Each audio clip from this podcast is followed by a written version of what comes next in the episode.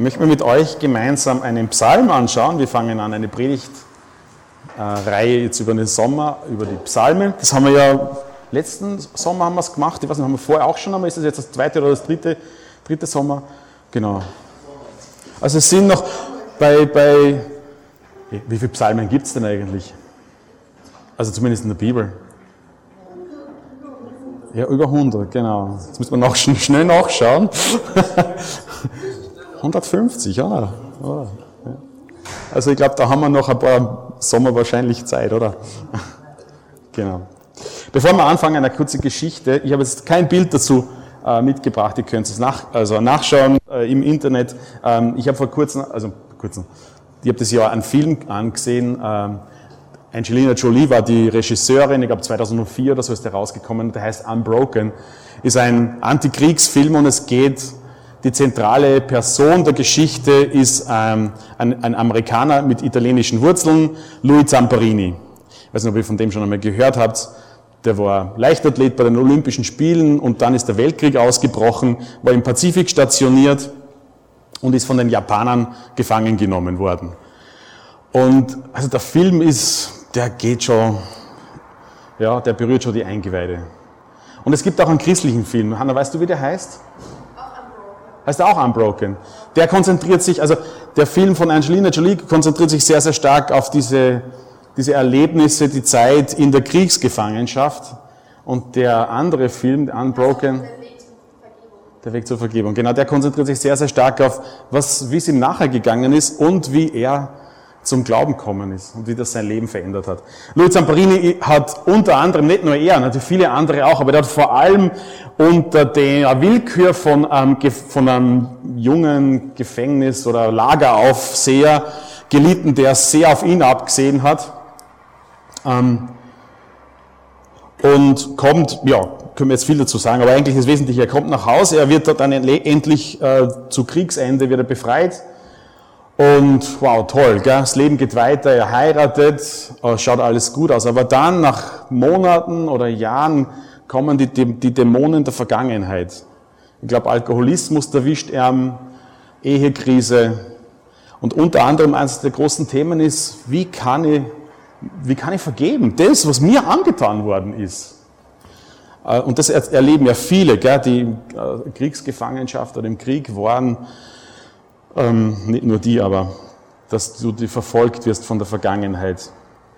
Und ich glaube, seine Frau kommt zuerst zum Glauben und dann wird er eingeladen zu einer Evangelisationsveranstaltung von Billy Graham und trifft dort eine Entscheidung für den Herrn Jesus. Und das verändert sein Leben. Das verändert sein Leben so stark, dass er später, und das eigentlich bis zu seinem Lebensende, dass er immer wieder nach Japan gegangen ist, um Versöhnung also zu suchen und, und um mit zu, beizutragen, um, um, um seinen Peinigern zu, zu Versöhn, äh, Versöhnung anzubieten. Und dass er Menschen und auch eben, die schuldig, schuldig geworden sind, auch auf der japanischen Seite, dass sind Menschen zum Glauben kommen. Das haben die, haben die erlebt. Andere wieder nicht. Gell? Ich glaube, sein, sein, sein Hauptpeiniger, der hat nie das angenommen, was man weiß. Ähm, bewegende Geschichte. Jetzt, keiner von uns war in Kriegsgefangenschaft, so viel ich weiß. Aber ich kann mir gut vorstellen, dass jeder schon einmal das erlebt hat, dass er, dass er, dass er verletzt worden ist. Ich weiß, ich habe ich hab Monate, vielleicht sogar Jahre gebraucht, am, am Klassenkameraden zu vergeben. Immer wieder ist mir das nachgegangen. Und die Frage ist, hey, was mache ich? Erstens einmal, was mache ich? Wie reagiere ich und wie gehe ich mit dem um, wenn mir Unrecht angetan worden ist, wenn ich verletzt worden bin? Ähm, und wie reagiere ich darauf? Und da wollen wir uns einen Psalm anschauen, und zwar Psalm 56, also Gebet von David, der genau in so einer Situation ist, der, ähm, der vom König, also David, David, ja, vom König David. Und ähm, er wird vom regierenden König Saul verfolgt. Ähm, Saul, es fängt gut an, super, der gewinnt Kriege, die Leute schauen sich einmal auch, das ist ein König, oder? Und äh, dann ändert sich die Dynamik und Saul hängt sich nicht mehr an Gott, sondern an ja, seine eigene Leistung, an einen Beschwörer, was auch immer. Und Gott nimmt den Segen von Saul, dem König, und legt ihn auf diesen Hirtenjungen David. Ähm, was ich nachgelesen habe, ist, David wird mit 30 Jahren zum König gesalbt. Und dann ist er aber sieben, also, und dann dauert es noch sieben Jahre, bis er wirklich König ist. Zuerst über ein Teilreich und dann über ganz Juda oder über ganz Israel. Mit 37 kommt er auf den Thron und 40 Jahre lang war er König. Und er ist auf der Flucht vor Saul, der ihm nach dem Leben trachtet. Und eben nicht nur der Saul, sondern der hat natürlich auch seine Gefolgsleute. Genau. David muss flüchten und ist, genau, ähm, in Gefahr, sein Leben zu verlieren. Und, und darum geht's in dem Vers, ah, Entschuldigung, in dem, in dem Psalm. Hanna, ich habe dich gebeten, würdest du denn für uns lesen, vielleicht hier nach vorne zu kommen, kannst du nach vorne kommen, damit man dich gut hören kann. Wir lesen gemeinsam aus äh, der Neues Leben Übersetzung. Äh, wenn du mitlesen möchtest, das wäre super. Psalm 56. Gott sei mir gnädig, denn ich werde von Menschen verfolgt. Den ganzen Tag bedrohen mich meine Gegner. Meine Feinde verfolgen mich und viele greifen mich ganz offen an. Doch wenn ich Angst habe, vertraue ich dir. Gott, ich preise dein Wort und vertraue auf dich. Warum sollte ich mich fürchten? Was können mir Menschen anhaben? Dauernd verdrehen sie mir meine Worte und überlegen den ganzen Tag, wie sie mir schaden können. Sie tun sich zusammen und beobachten jeden meiner Schritte, weil sie eine Gelegenheit suchen, mich zu töten. Lass sie nicht mit ihrer Bosheit davonkommen, sondern wirf sie in deinem Zorn nieder, o oh Gott. Du zählst alle meine Klagen und sammelst alle meine Tränen in einem Gefäß. Ja, du hast jede einzelne in deinem Buch festgehalten an dem Tag, an dem ich dich zu Hilfe rufe, werden meine Feinde sich zurückziehen. Denn eines weiß ich, dass du, Gott, auf meiner Seite stehst. Gott, ich preise dein Wort. Ja, Herr, ich preise dein Wort. Ich vertraue auf Gott. Warum sollte ich mich fürchten? Was können mir Menschen anhaben? Gott, ich will die Versprechen halten, die ich vor dir abgelegt habe und dir ein Dankopfer für deine Hilfe darbringen denn du hast mich vor dem Tode gerettet und meine Füße vor dem Ausgleiten bewahrt. Deshalb kann ich jetzt vor dich kommen im Licht des Lebens.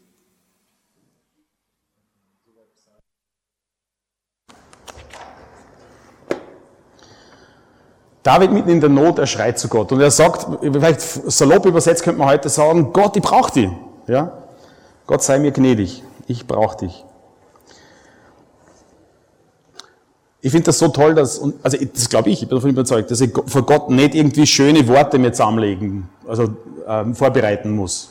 Ich meine, okay, David als Musiker, als Dichter, ähm, auch der Psalm hört sich sehr poetisch an und, und schön geschrieben, äh, aber ich, ich glaube, und du kannst gerne mit mir darüber reden, wenn, man, wenn du anderer Meinung bist, aber ich glaube, dass ich vor Gott mir nicht schöne Worte zurechtlegen muss, sondern ich kann Entschuldigt, wenn ich das jetzt sage, ich darf vor Gott mein Frust und all das aus, was sagen wir, auskotzen, ja. Ich glaube, Gott wartet nicht darauf, dass ich irgendwelche poetischen Gedichte darf man, gell? Ist alles toll. Das ist vielleicht auch eine schöne Übung. Aber ich glaube unter anderem, dass ich ehrlich vor ihm komme. Ehrlich ihm das sage, wie es mir geht und was ich erlebe. Für mich kommt das unter anderem hier durch, dass David das tut. Und David fängt nicht mit einem Lob an, gell? er fängt an mit dem, dass er Gott klagt. Und wir dürfen Gott klagen. Ich glaube, Menschen dürfen sogar Gott, darf man das sagen, dürfen Gott anklagen? Zumindest so, also zumindest ihre Zweifel und all das bringen. Aber ich glaube, was wir Menschen oft machen, ist eben, wenn wir klagen und vielleicht auch Gott anklagen, dann rennen wir nicht zu Gott, sondern es ist ein Grund, um wegzulaufen. Und es ist immer leicht, auf andere zu zeigen und sagen, schau dir die ganzen Menschen an, ja, da draußen. Aber ich, weiß, ich glaube, die Tendenz habe ich auch immer wieder. Und die Frage ist, mit, meiner, mit meinem Frust, mit meiner Klage, wo gehe ich hin? Und das ist eines von der ermutigenden Gedanken, die, die mich angesprochen haben. Ich darf mit dem zu Gott kommen. Aber es ist meine Entscheidung. Gehe ich zu Gott oder nehme das und gehe weg von ihm? Wir haben vor zwei Wochen ein Gespräch gehabt mit, mit dem Benjamin ja, in der Landstraße in Linz und es war wirklich ein voll freundliches Gespräch. Also wir machen ja jeden Freitag, aber ihr wisst es eh, ähm, sind wir in der Landstraße, um dort mit Menschen zu sprechen. Über Gott, über Jesus und das Evangelium. Und er bleibt stehen, war sehr freundlich. Du hast dann gleich gemerkt, er ist offen und lächelt und hört zu und, und sucht, freut sich über Gespräch. Aber dann sagt er sehr, sehr schnell, also ich kann an diesen Gott nicht glauben. Ja? Okay, warum? Ja, es gibt so viel, so viel Ungerechtigkeit in der Welt. Und dann, das habe ich aber auch schön gefunden, von ihm sagt er, und in meinem Leben, da gibt es Sachen, da bin, ich bin so enttäuscht von Gott. Ja, warum ist das passiert? Aber nochmal, die Frage ist, was mache ich mit dem? Gehe ich, renne ich weg oder gehe ich mit dem zu Gott? David nimmt es und nimmt seine Klage und kommt mit dem zu Gott. Mitten in seiner Not.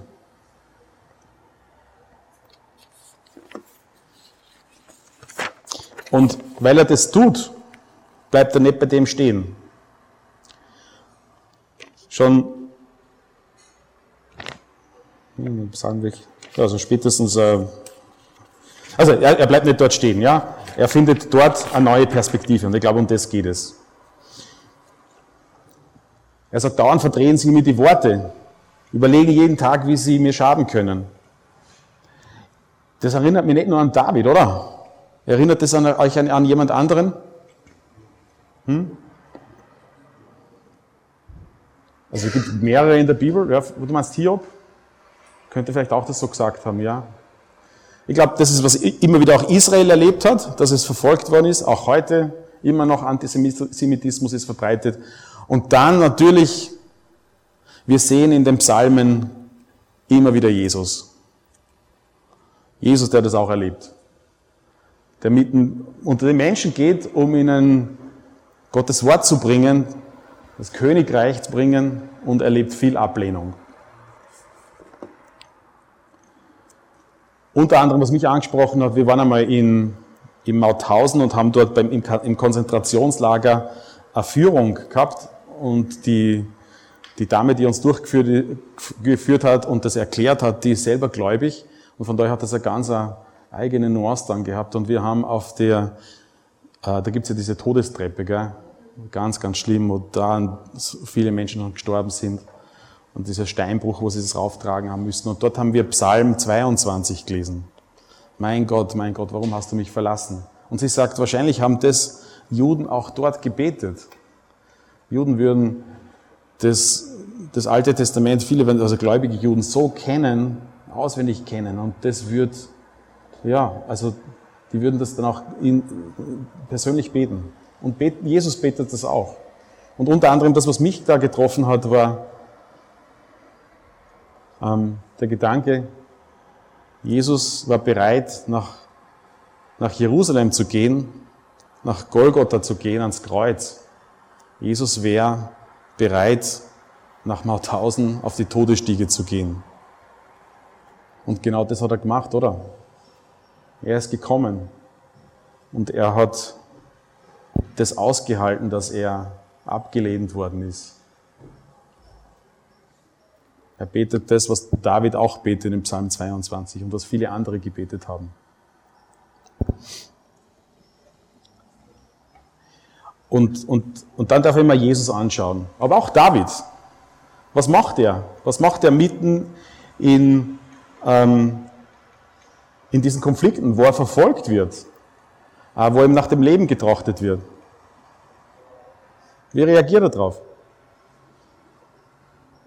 Also ich kenne das in meiner, ich kenne das bei mir, wenn mich jemand kritisiert, und das kommt immer darauf an, wie du es tust, aber wenn es dann weh tut und wirklich reingeht, äh, dann kann meine Reaktion schon sein, erstens einmal, also dass ich mich verteidige, ja, und vielleicht auch, zumindest, dass ich überlege, zurückzuschlagen.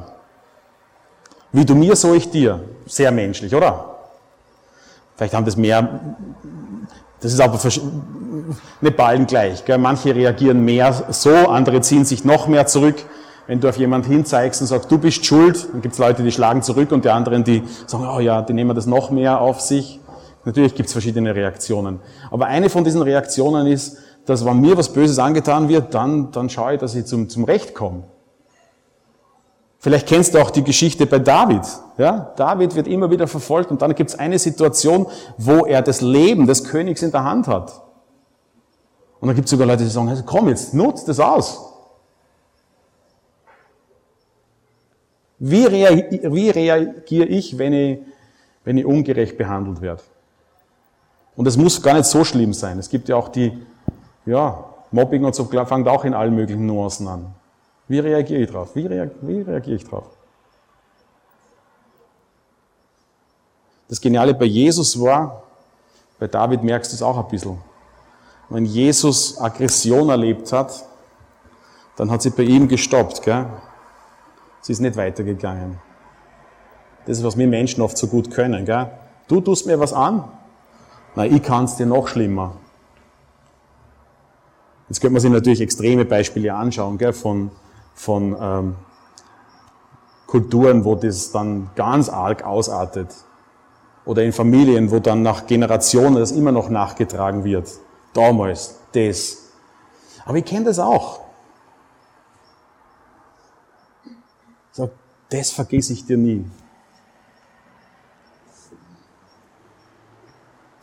David schafft es irgendwie, also es scheint hier, wenn man es so anschaut, dass er das zu Gott bringt und dann loslässt und nicht das in seine eigene Hand nimmt, ähm, dass er mit, also ganz konkret mit König Saul, dass er für sich selber das Recht erkämpft und mit gleicher Münze zurückzahlt.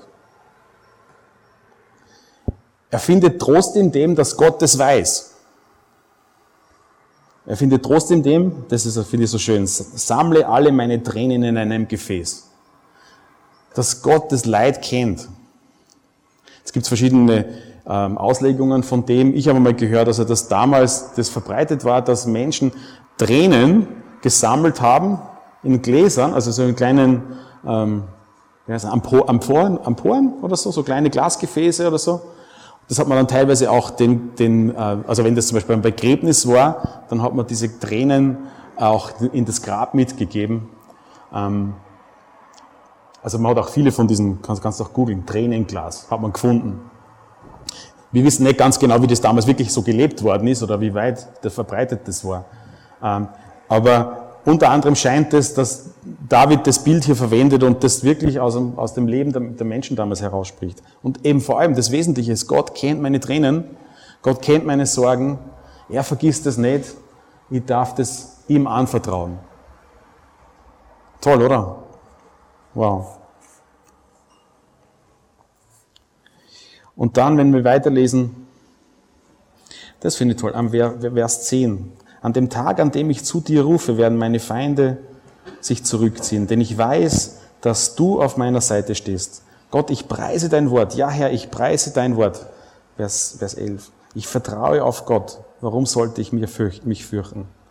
Was können Menschen mir anhaben?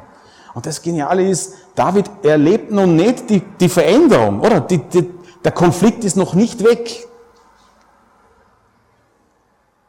Aber er fängt da an zu danken. Wahnsinn, oder? Wie, wie geht das? Jetzt gibt's andere Beispiele. Ähm, wer von euch kennt die Geschichten von Georg Müller, in, aus, äh, der Deutsche, äh, der in Bristol so vielen Waisen geholfen hat? Das ist mir unter anderem eingefallen. Die, die sind vor am Frühstücks- oder Mittagstisch gesessen und manchmal war viel da und dann gab es Situationen, wo da war nichts da. Und der soll all die Kinder versorgen. Und dann diese Geschichte, wo er sagt, so, und wir setzen uns hin und wir danken Gott. Wir danken Gott für das, für das Essen. Wow, oder?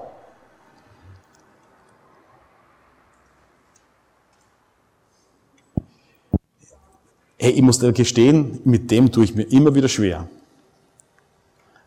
Also vielleicht schaffst du das besser als ich. Aber wenn ich in einer Situation stehe, die mir wirklich durch Mark und Bein geht, mit dem tue ich mir schwer. Und ich kenne die Tendenz in mir, dass ich sage, so, jetzt reicht's mir. Und ich kenne die Tendenz in mir, dass ich, dass ich innerlich verhärten kann. Und, und vielleicht zum einen kennen wir solche Menschen, aber, aber jetzt gar nicht, ich brauche nicht auf andere Menschen zu schauen, sondern auf mich. Und diese Tendenz, die, die, die zerstört.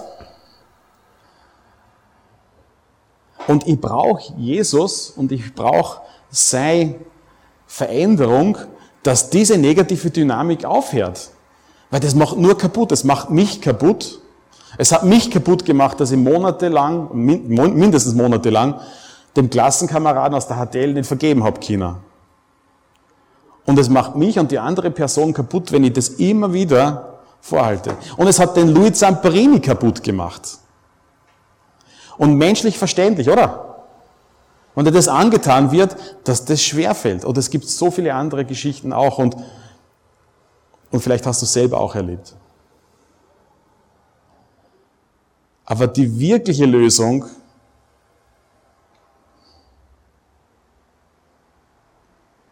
Die wirkliche Lösung ist, dass es bei Gott abgibt, oder? Ich brauche das. Und wenn es dir auch so geht, dann willkommen im Club. Willkommen, wir sitzen im gleichen Boot. David fängt an, mitten in, dem, in der Not, mitten ins, ja genau, mitten in, in seiner Klage, oder genau, fängt er an, Gott zu preisen. Und Glaube schaut, das ist genial, Glaube schaut nicht auf die Umstände. Na, stimmt nicht. Das heißt nicht, dass wir blind sein sollen. Gell? Das heißt nicht, dass du so, na, aber Glaube schaut nicht nur auf die Umstände und sie schaut über die Umstände hinaus. Du hast den Blick, du musst nicht was die Augen zumachen und du darfst die Probleme nicht anschauen. Und du wirst gemobbt und dann zu sagen, ja, das passt eh, ja ich bin unrecht behandelt worden, ist eh okay. Ja, ich verdiene das. Oder was, was auch immer, ja. Na. Und das finde ich auch so wichtig, wenn jemand kommt und sagt, hey, das und das ist mir passiert, dann zu sagen, hey, das ist, das ist schlimm. Aber ich, ich brauche nicht dort hängen bleiben, sondern ich darf meinen Blick heben. Ich darf einen Blick heben auf einen Gott, der mich verändern will und verändern kann.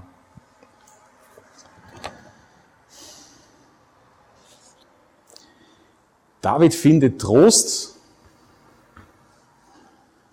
und das verändert er.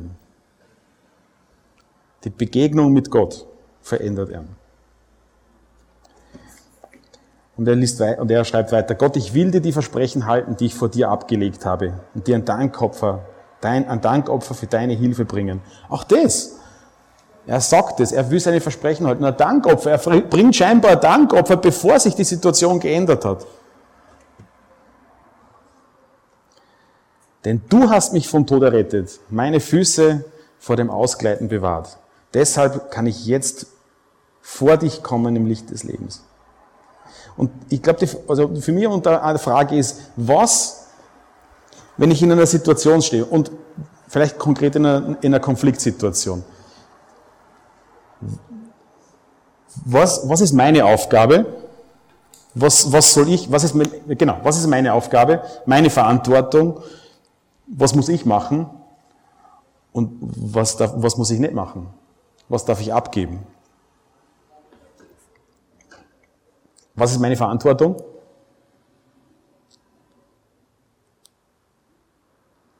Bitte helft's mir. Zu Gott gehen, ja? Nicht davon rennen. Ja? Ja?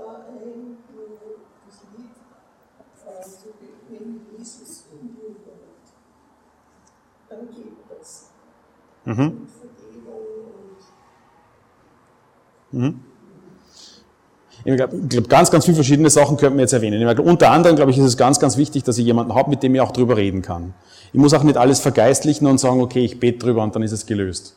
In Konflikten such dir jemand, wenn du Not hast, dann such dir jemand, mit dem du reden kannst und wo du das Herz ausschütten kannst. Und manchmal braucht man auch jemanden, der einem hilft beim Beten, wo du vielleicht gar nicht einmal beten kannst. Aber du musst nicht alleine bleiben.